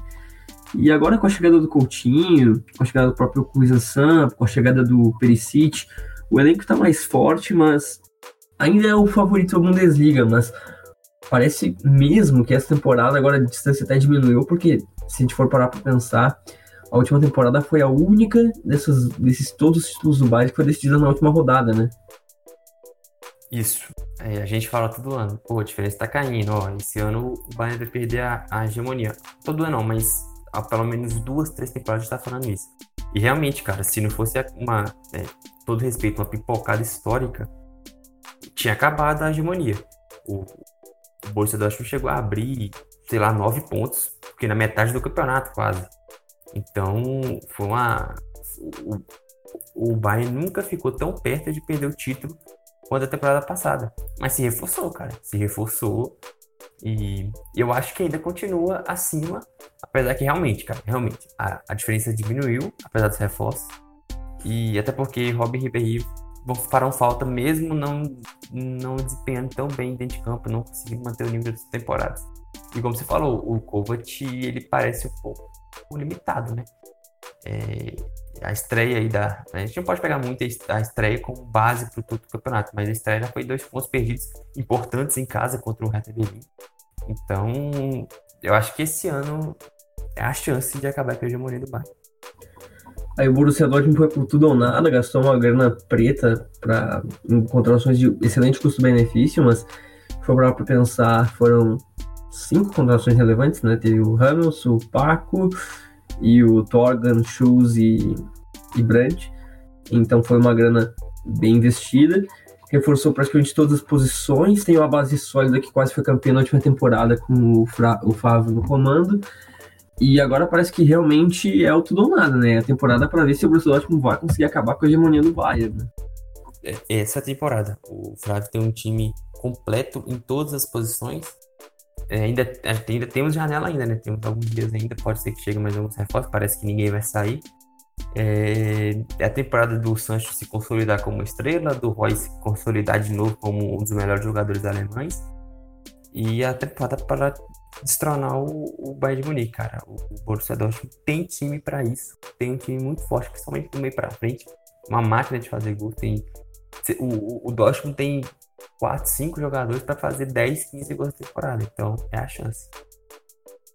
É, realmente, acho que se não, for nessa. Não vai... falar, né? Já falou é, bastante já deles, é, né? Chovendo uma olhada que a gente falar. É, e, e, assim, né? É meio que essa temporada aqui, né? Não dá para deixar a, a, a, onda, né? Agora que tá toda positiva, dessa fase do Bayern de transição, porque a gente sabe, né? Que se o Bayern fosse aquele time de 2012 e 13 campeão lá, ia ser muito mais difícil, né? Um time muito mais competitivo. Então, então realmente acho que meio que é essa hora que o Borussia precisa, precisa buscar. A gente separou a terceira força apenas o, o RB Leipzig, né, que manteve a base da última temporada, no caso das últimas temporadas. Tem uma defesa jovem e muito boa. acrescentou bons jogadores da equipe, contrata, uh, contratou jogadores jovens que podem não só ser importantes agora, como no futuro, e viu a diferença para os times ali da, da ponta de cima, né? E das três participações, como a gente até comentou anteriormente, em duas já ficou no top 13. Então tudo indica que mais uma temporada dessas vem, vem por aí pro time da, da Alemanha Oriental, né? Sim, e o, o, o Leipzig manteve a base, contratou bem, tem um técnico de elite e particularmente eu torço para incomodar, cara. Vamos ver se consegue incomodar, entendeu? Acho que não é impossível, não. Acho muito complicado, mas não é impossível. O engraçado é que o, o, o Leipzig tem um time muito jovem, mas a palavra inexperiente não se aplica mais, né? Porque se você pega o time titular, você tem o Gulak, que é um pouco mais velho, mas é um baita goleiro. Aí na lateral direita você tem o Klosterman, que já tem algumas temporadas na, na, na Bundesliga, já chegou à seleção. Você tem a defesa com o Pamecano, Konate, o Urban. Qualquer um desses jogadores já estão jogando elite há algum tempo. O, o, o Pamecano e o Konate chegam um pouco, um pouco menos, mas já tem uma, duas temporadas já como titulares. O William Urban já é super experiente, mesmo com 26 anos, já é capitão do time há algumas temporadas. O Rastenberg, este jogador de seleção também. Aí você vai pro meio de campo, você tem o Diego Demi, outro jogador que tem um nível altíssimo, cara. Eu acho que, se eu não me engano, já chegou à seleção também. É, chegou já à seleção. Aí você vai pro meio de campo, o Campbell já passou pro Dortmund, passou pro Leverkusen, passou pro Salzburg. Jogador super rodado. Aí tem o Nkuku, que é jovem, mas tem jogos pelo PSG. O Forsberg, 27 anos ele, a gente já, já conta com o Forsberg há algumas temporadas. Ele fez um ano aí sensacional, acho 16, 17 ou 17, 18, não tenho certeza. Mas um, um nível de atuação muito forte. O Sabitzer e o Poulsen estão aí no time desde, desde a, a subida, desde que subiu para a primeira divisão. O Werner, outro jogador que já foi já disputou a Copa do Mundo, já fez, já tem muitos gols pela, pela, pela Bundesliga. O próprio Augustin, que jogou pelo, pelo PSG também. É um jogador que já tem um certa rodagem, apesar que a gente não sabe se continua, né? Porque o, o, o Werner não dá chance para ele, ele jogar, mas é um jogador também que, apesar dos 22 anos, tem alguma, experiência, tem alguma experiência. Então é um time jovem, mas não é inexperiente, entendeu? Então é um time que, cara, eu, eu gosto muito de ver o, o Leipzig jogar e que vem muito forte para a temporada. Vem, talvez, tem que ser essa temporada para dar para se consolidar como a terceira força, até porque o, o Werner está no último ano de contrato. A, o contrato dele acaba no final, final de junho de 2020. Não sabe se vai renovar ainda. A gente conversa, a gente brinca que tem toda a cara do mundo de Bayern de Munique. Mas a gente não sabe ainda. Mas o, o, o Leipzig, é, eu acho ele bem à, acho, oh, eu acho ele bem à frente do, do Leverkusen, por exemplo. Acho que ele vai ficar tranquilo ali na terceira posição, como na temporada passada. Agora já falando do próprio Leverkusen, o Leverkusen gastou também com bons reforços que podem evoluir junto com o Havertz, com o Bailey, com o Jonathan Tah. Tem jogadores muito jovens na equipe e tem um potencial muito grande e está se descolando da briga de baixo, ali, como a gente comentou anteriormente. O trabalho do Peter Boss é bom e parece que vai ser mais uma boa temporada do Leverkusen, pelo menos para a Champions League, né? É, eu, eu vejo o Leverkusen ah, como favorito né, para pegar a última vaga. Um time jovem, um time bom, um time que contrato com reforçado, que perdeu um grande de jogador importante time. E tem, tem um Paulinho que a gente não, não, não fala muito bem dele, mas que é, talvez seja essa temporada que ele tem um pouco mais de chance. A gente sabe que o Paulinho é muito talentoso. Acho o, o time do Leverkusen muito interessante também. E você tem o Havertz, que é um jogador bem fora da curva, né? Então, vai ficar de olho no time que, cara, eu vejo ele acima do, do Borussia Mönchengladbach, por exemplo. E o, como você falou, o trabalho do Peter Boss depois de ter, ter decepcionado no Borussia Dortmund é bem interessante. O Borussia Mönchengladbach talvez seja o time que esteja mais perto ali do Leverkusen e teve reforços interessantes, né? O, o Marco Rose chega na equipe depois de um bom trabalho no Salzburg, como a gente falou anteriormente, contratou bons jogadores e também vai brigar ali com o Leverkusen pela vaga na Champions, né? O próprio Borussia Mönchengladbach já tem feito campanhas muito boas nas últimas temporadas, né? É, e tem a, a força, força do time em casa, é um time tradicional, é um time que tem bons jogadores. O Play-A, por exemplo, fez uma temporada estreia muito boa. Os jogadores, você falou o Kram, o Ginter. Acho o Borussia Mönchengladbach tem chances, acho que ele é a quinta força é, mas pode tranquilamente é, incomodar o Bayer Leverkusen. Aí logo atrás a gente pode comentar do Wolfsburg, né? Como a gente citou anteriormente, que agora parece que tá numa crescida, tem não acrescentou com os jogadores a equipe nessa temporada, mas fez uma temporada interessante, foi para a Europa League em 2018-19, não perdeu nenhum dos grandes jogadores e correm por fora, né? Mas quem sabe conseguir beliscar ali ou brigar pela, pela última vaga da Champions League, né? É, o Wolf está mais aqui pela, pela base. Não perdeu ninguém, absolutamente ninguém de importante. Trouxe o Schlag, que é um, um cara interessante, trouxe aqueles brasileiros que a gente. que é uma incógnita pra gente, mas são jovens. O, um deles já conhece o, o novo técnico. Então, o, o Wolf tem chance, cara. Acho um pouco abaixo do. do... eu acho a, a, diferença, a distância do, do Wolf pro Borussia é menor do que do Borussia pro Leverkusen, por exemplo. Mas o Arnold subiu de patamar, um jogador muito forte. O Egg Rocha fez gol, já começou a fazer gols na temporada também. Acho um time que pode, corre por fora, mas pode sonhar. Ô, Vitor, como é, como é legal a gente ver uma liga que, agora a gente só comentando aqui em questão de escala, né? Que se a gente colocar, claro, que tem uma grande diferença entre, por exemplo, o Leverkusen e o próprio Werder Bremen, mas se tu colocar numa liga só, que é ali, depois de Bayern e Dortmund, que vão ficar provavelmente brigando pelo título, tu tem Leipzig, Leverkusen, Mönchengladbach, Wolfsburg, Frankfurt, Werder Bremen, Hoffenheim e Schalke. Tudo numa sequência. Então, isso já dá metade da, da liga. E são times que são bons, né? Todos os times que eu citei são, pelo menos, pode chamar de bons.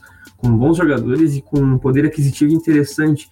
Então, a, a gente às vezes fica muito olhando ali para a Premier League, mas a Bundesliga mostra um equilíbrio até em questão de, de elenco, de força, até qualidade até qualidade técnica e tática que a gente não vê em todas as ligas, né?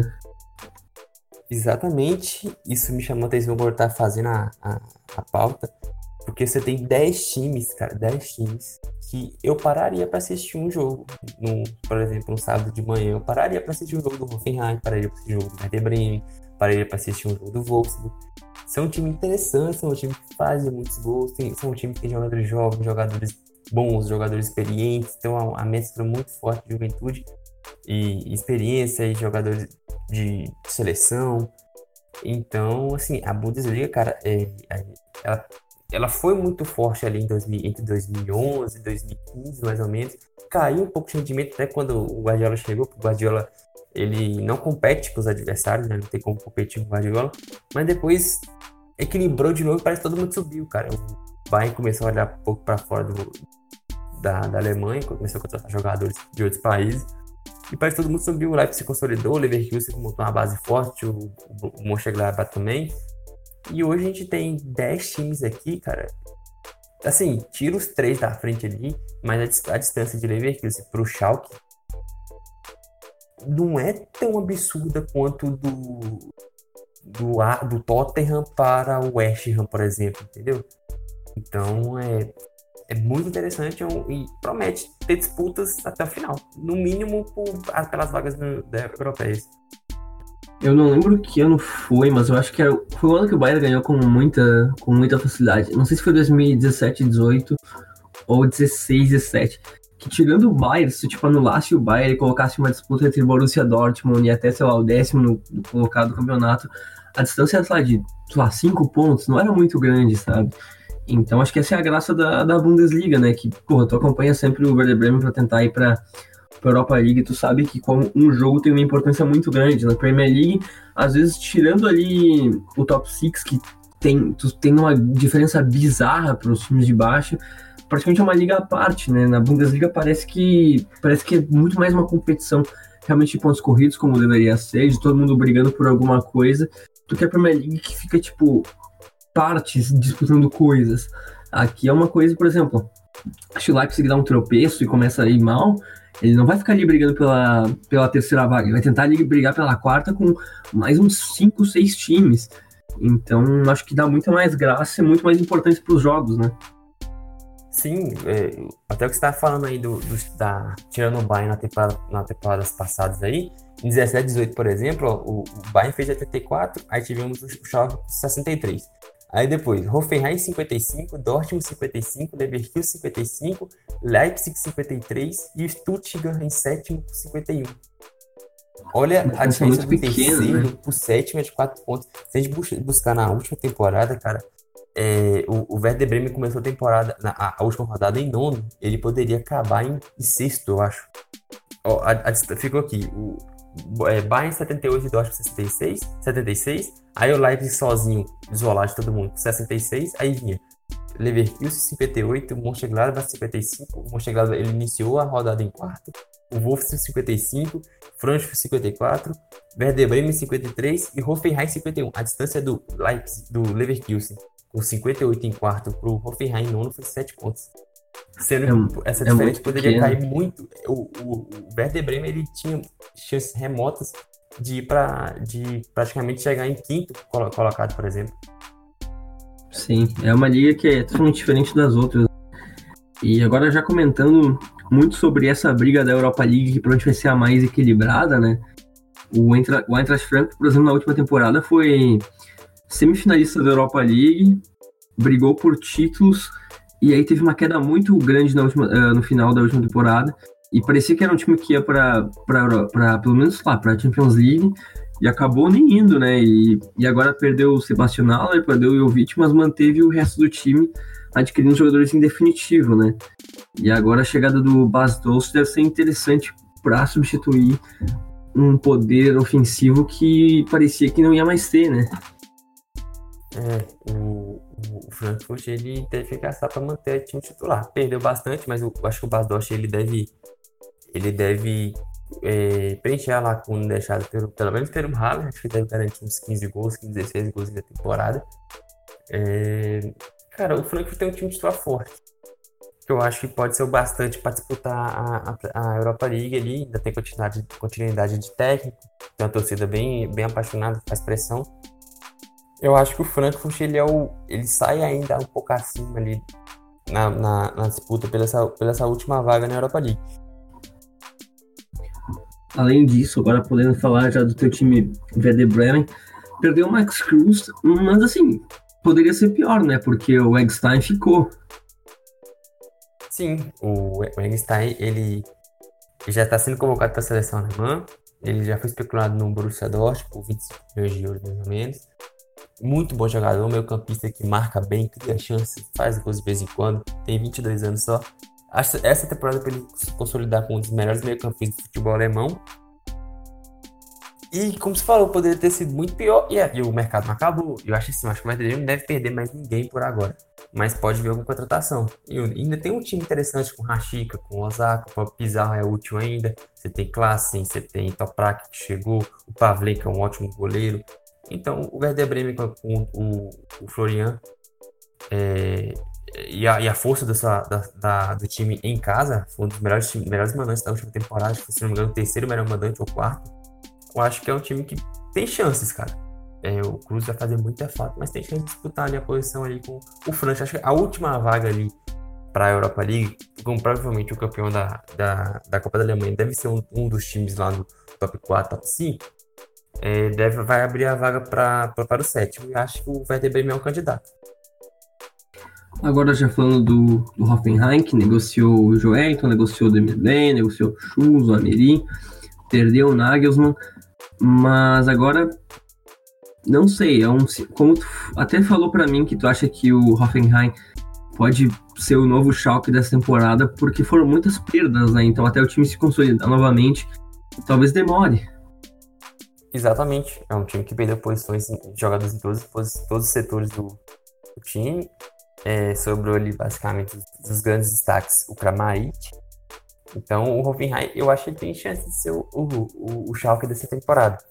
Talvez não, porque, assim, bem provável que não, porque ele se reforçou bem. Mas existe a possibilidade, porque a, as perdas são muito sentidas, cara. Você perdeu os seus, seus criadores de jogadas. O Danny Bain é um ótimo jogador, acumulou três temporadas muito boas pelo, pelo Hoffenheim. E, e, tem troca de técnico também. Vai demorar um pouco ali pro Schroeder, é, que estava no Ajax, implementar seu, seu jogo. Mas o Hoffenheim chega enfraquecido para mim é uma das grandes incógnitas da temporada, até no futebol europeu em geral. que poucos times perderam tantos jogadores como o Hoffenheim. Já o Schalke, depois de uma temporada terrível, trouxe, o, trouxe alguns bons reforços. Agora o David Wagner, que teve no Huddersfield e fez um excelente trabalho lá, conseguiu até levar o time para a Premier League com um time bem modesto, até permanecer uma temporada na competição. Tem alguns jogadores bons, jovens, e perdeu só o Embolou, então. E claro, o Sebastian Rude, que estava por empréstimo. Mas de relevante, o Schalke pode talvez dar uma volta por cima, porque a gente não pode esquecer que na última temporada eles estavam jogando até a Champions League, né? Isso, o Hoffenheim foi. O Schalke foi vice-campeão de 2017 e 2018. É, os, os, os, reforços chegam para ser titulares na maioria deles. E a esperança vai principalmente no Marquinhos, né? O meu campista norte-americano, que é muito bom jogador, 22 anos também. É, é o, talvez um dos poucos que salvaram na última temporada. Então o choque a tendência é melhorar, porque se piorar, cai, né? Não tem que ser, se o choque piorar, a relação passada vai cair. Então a tendência é melhorar bastante. Até porque tem o David Wagner, né, que é um técnico muito bom, cara. O trabalho do David Wagner no Huddersfield é, é sensacional. Então tem técnico, perdeu poucos jogadores, até porque não tinham que perder basicamente. Tem alguns, alguns jogadores importantes, como o McKinney e o Number, que eu falei já, com um ótimo goleiro. E se reforçou com algumas peças importantes. Eu acho que o Schalke, assim, eu acho que no mínimo ali em oitavo, nono, porque é o que as tradições do Schalke, do Schalke mandam. Agora já falando mais da zona do limbo ali, o Hertha nunca uh, fica tão forte ali brigando por lá, título ou até uma vaga na Champions League, mas tem fazendo campanhas medianas, não tem um time muito forte, perdeu o Lázaro, mas talvez surpreenda, né? Porque o Hertha é um time que gosta de tirar pontos dos times grandes. Sim, o Hertha ele é um time que é um pouco diferente dos outros, porque é um time que não faz tantos gols, que não sofre tantos gols, e ficou com quatro anos com o Paul Dardai, o húngaro, como técnico do time. Perdeu só o Lázaro, se reforçou pouco também, mas tem uma base sólida, cara. Tem uma base sólida, tem alguns jogadores surgindo, como o Arnemaia, principalmente, o Mittelstadt também, um lateral. São bons jogadores surgindo na, na base do Hertha Berlim. É, assim, vem, é, ele efetivou o Antikovic que estava no time B por seis anos. Então, assim, o Hertha Berlim, se pega um desses times aí abaixo do, da, da, segunda metade da tabela, ele é o meu candidato a surpreender. Pegar uma posição ali em sétimo, oitavo, se, se conseguir. Acho difícil. Mas o, o Hertha Berlim é um time que aí, tem mais chances disso. É um time muito sólido. O Hertha Berlim tá algumas temporadas na, na Bundesliga sem sofrer, sem... Com, bem, com alguns jogadores se destacando muito. Para pegar o, Ibsevic, foi, foi jogador do Hertha Berlim por bastante tempo. É, é o jogador do Hertha Berlim há bastante tempo, faz muitos gols. Você teve o Calu também, que foi importante em alguns momentos. Então, o, o Hertha é um time que vale pelo menos ficar de olho. O já, já estreou bem, tirando o bairro de Munique, ó, só isso, né? Então, já foi uma, uma boa tapete sair. Agora, já falando também do, do Mainz, que também é um time que sempre fica ali na Bundesliga, mas que não tem um time muito forte para brigar pelas competições europeias. É um time que tem alguns valores interessantes, mas que cair provavelmente também não vai, né? Porque é um time que fica ali sempre no meio, fa faz alguns resultados surpreendentes, goleia alguns times aleatoriamente e é goleado. Então é um time que tá muito tempo na Bundesliga e que também não, não parece fazer cócegas ali para brigar por alguma coisa mais importante, mas provavelmente não vai cair, né? É, o mais ele teve uma temporada aí há alguns anos que chegou até na, na Europa League, mas voltei ao normal. É, fica ali entre 13 terceiro, 14 quarto, 15 quinto, vai para 11 primeiro, 12 segundo, fica variando aí há algum tempo, já tá há quase 10 anos na, na, na primeira divisão. É, é um time que não é forte o suficiente para chegar na, na Europa League, não é fraco o suficiente para pelo menos brigar para não cair. Vai ficar ali, vai ficar ali na, no time no meio de tabela, como sempre, como quase sempre. E para destacar três jogadores, o Mateta, que fez uma temporada muito boa em 2019, fez 14 gols, se não me engano. O Aaron Martins, lateral esquerdo espanhol, que veio do espanhol. E o Niakate, um zagueiro francês. Então são essas três peças importantes aí que devem manter o time mais uma vez na, na Bundesliga sem grandes dificuldades. É, realmente. Aí agora falando de pouco de times que precisam um pouco cuidado, o Freiburg é um deles, né? É um time que tem uma, uma base sólida, que tem um técnico que está lá há muito tempo e que contratou um pouquinho. E também, acho que tá meio que na base do mais, deve continuar na Bundesliga na próxima temporada, né? É, o, o, o Freiburg é engraçado porque ele tá com técnico há 11 anos, o Christian Streich, e tem um elenco bem equilibrado, tem o Walt Schmidt que fez um, um ótimo Euro Sub-21, se destacou bastante, estava até sendo especulado no Benfica, por exemplo, mas provavelmente não vai, não, não vai sair. Chegou alguns jogadores, chegou o, sul-coreano lá que voltou, e se trazer um ou outro jogador deve se manter ali com tranquilidade, que é um time forte também jogando em casa. É, o Freiburg é um time também, assim, eu, eu não acho ele do nível do mais, por exemplo, para já garantir ali que deve ficar na primeira divisão. Mas assim, no, na aparenta tá, tá, tá perto de cair, não. O Peterson também tá lá há algum tempo fazendo muitos gols. É um time que vai ficar ali também, 14, 13. É, eu acho um pouco difícil cair. E agora falando do Augsburg, que não fez uma temporada boa na última, em 2018-19, trouxe de mais relevante o Iago do Inter. Aí tem o nosso rei islandês, Finn Bogason, que sempre mete os golzinhos dele na, na, durante a temporada. Mas acho que esse, o Augsburg, que é um time que está bastante na Bundesliga, tem que tomar um pouco mais de cuidado, né? O Augsburg, sim. O Augsburg ele fez uma temporada horrível em 2019, uma das piores defesas do campeonato Trouxe o Kubek, um goleiro que foi bem no Rennes, já falou do Iago. O Finn Bogas sempre está garantindo seus gols. E tem o Marco Richter, que é outro jogador que estava no Euro Sub-21. Fez um, também uma, uma boa competição, um jogador que fez uma temporada interessante também. Foi, é uma, talvez a, a principal, principal revelação do time nos últimos anos. Só que eu acho que tem que ter cuidado. O Augsburg, ele tá bem abaixo dos outros times que a gente falou. E e, e, até porque tem um time no outro bloco de tem, que tá, vão brigar para não cair, que eu acho que tá bem próximo do alvo. Então vale ficar de olho. Já estreou tomando 5x1 do Borussia Dortmund de uma forma. Tomou 5x1 e aparentemente foi barato, né? Você que viu o jogo falou que o Borussia Dortmund amassou. Então é, é meio preocupante já a estreia pela forma que perdeu. Perdeu pro Borussia é normal, mas já foi goleada de primeira. Então o Augsburg ele tem, ele tem que abrir muito olho, porque é um time bem limitado, já foi uma temporada ruim e a disputa também para não cair tá meio aberta para uma vaga, creio eu. A gente até ficou na última temporada pensando em fazer uma lista de surpresas das, das temporadas europeias.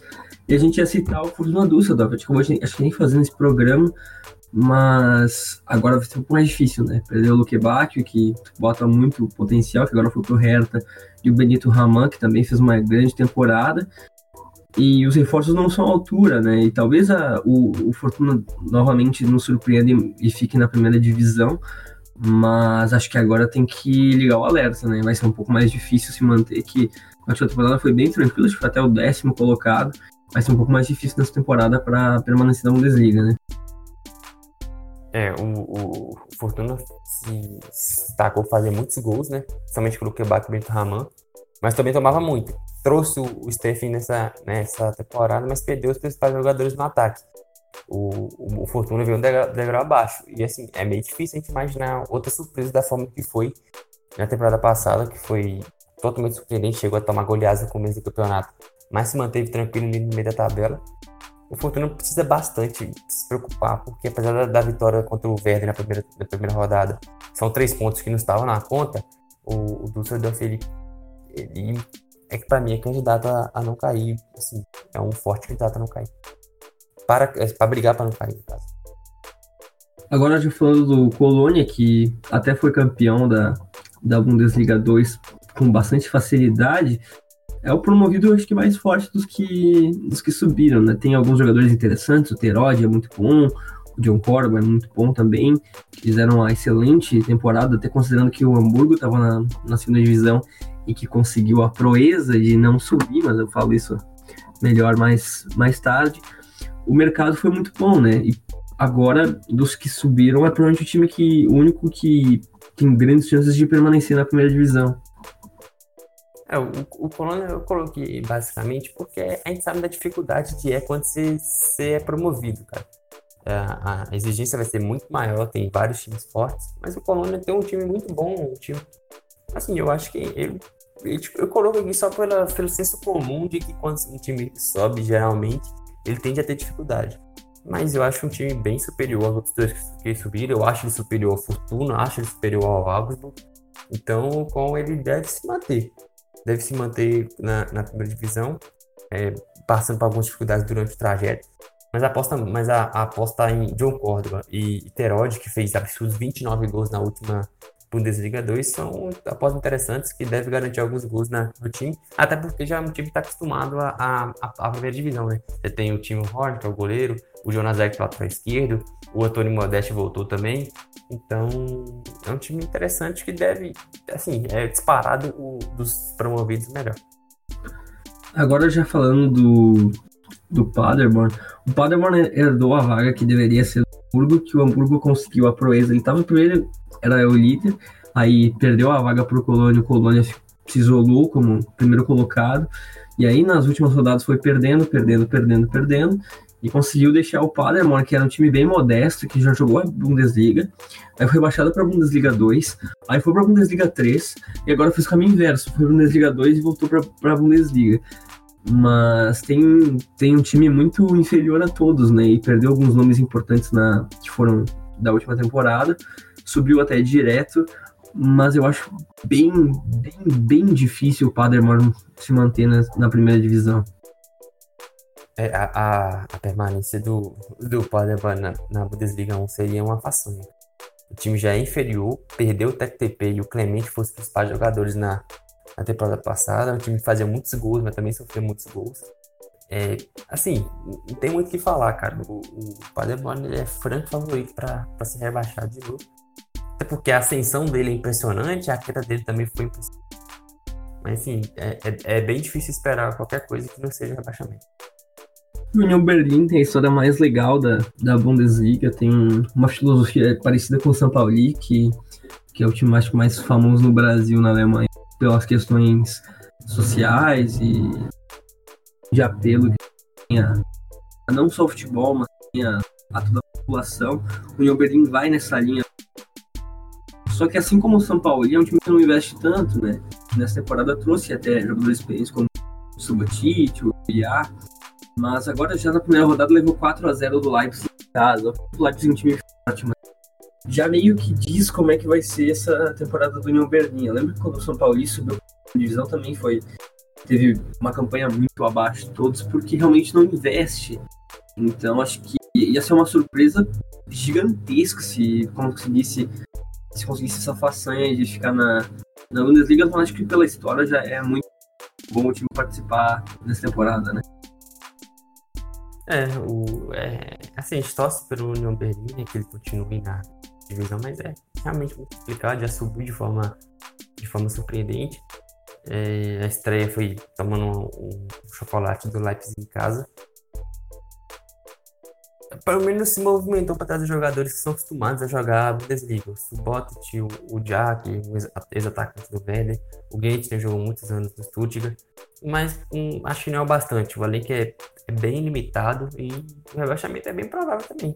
São, assim, são times, o Paderborn e o Union Berlin são times bem inferiores aos outros. É, é bem complicado a, a permanência deles, até porque o nível da, da Bundesliga essa temporada está bem forte. Realmente. E, Vitor, tu quer falar até do valor dos elencos ali, que é uma diferença gigantesca, né, de, de cada time e o valor de cada jogador para comparado até com o Tuna Düsseldorf que recém que ficou que foi, se promoveu na penúltima temporada e estava na Bundesliga na última, né? Exato. O, só, por, só por exemplo, por 20, o Paderborn é o elenco mais, mais barato da Bundesliga. Ele, ele ele é avaliado, todos os jogadores, em 23,85 milhões de euros.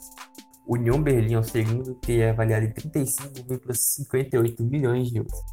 E o Fortuna Düsseldorf, que é o antepenúltimo, ele é avaliado em 81,65 milhões de euros.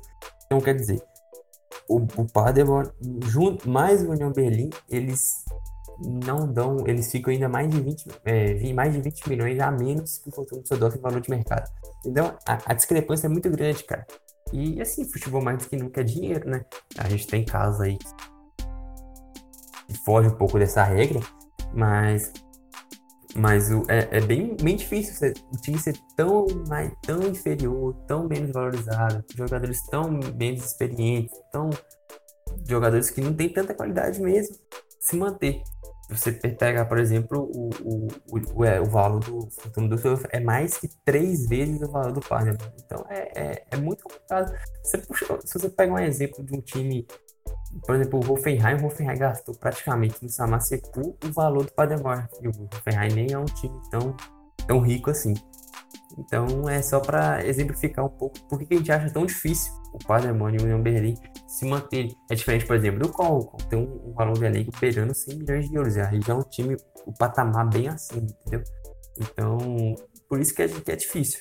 É, é, é, é ruim também, né? Tem um lado ruim de, de, ser times bem inferiores, de praticamente ter uma disputa por uma, por uma vaga na, na para Bundesliga 2, no caso seria a vaga para os playoffs contra o terceiro da Bundesliga 2. Mas é a realidade. É, a situação deles é, é, é bem complicada para a temporada. Eu acho que o único jeito de um dos dois times permanecerem é ter um outro time horroroso e tentar lutar para pelo menos ir pro playoff e, e ter sorte de, do terceiro time que vier da Bundesliga 2 ser ruim, né? Aí acho que é o único jeito, porque, por exemplo, na última temporada o Stuttgart conseguiu a façanha de perder para o União Berlim baixar. Mas as outras vezes que a gente teve um voo, a gente teve até o próprio Hamburgo, mesmo Hamburgo que implorava rebaixamento, foi rebaixado playoff. Porque se dependesse de ver playoff, às vezes os times são muito fracos.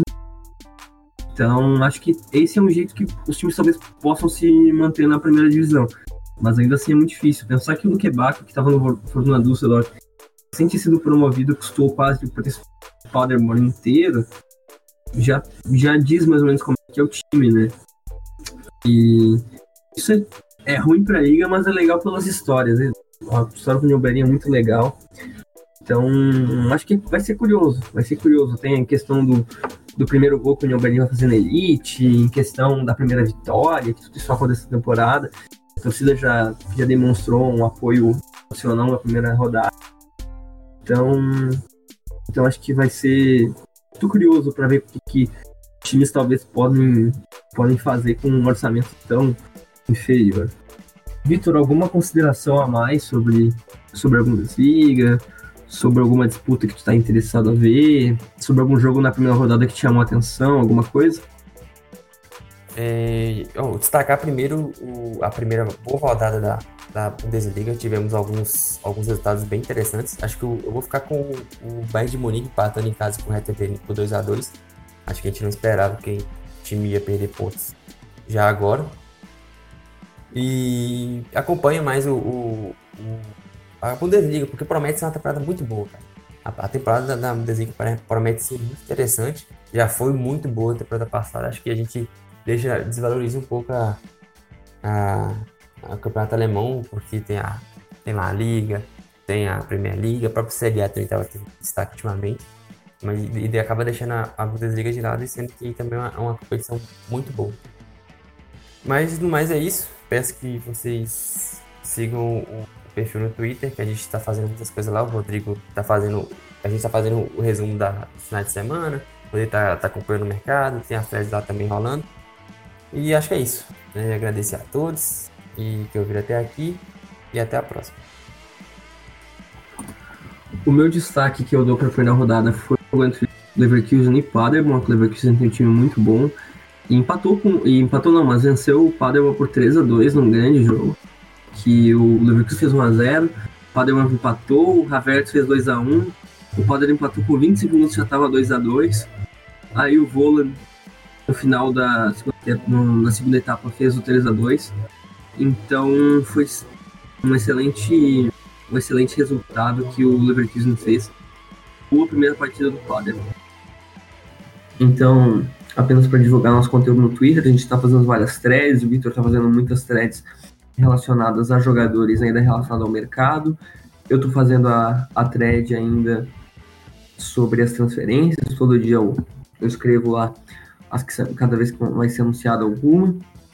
Então a gente está disponível sempre no iTunes, no Spotify, no, uh, no SoundCloud, no Castbox, no Deezer, estamos em várias plataformas, vários agregadores de podcast, então qualquer coisa só nos encontrar por lá. Qualquer dúvida é só nos mencionar no arroba do futebol. E era isso. Um bom dia a todos. Esse foi mais um podcast do Guia do Futebol.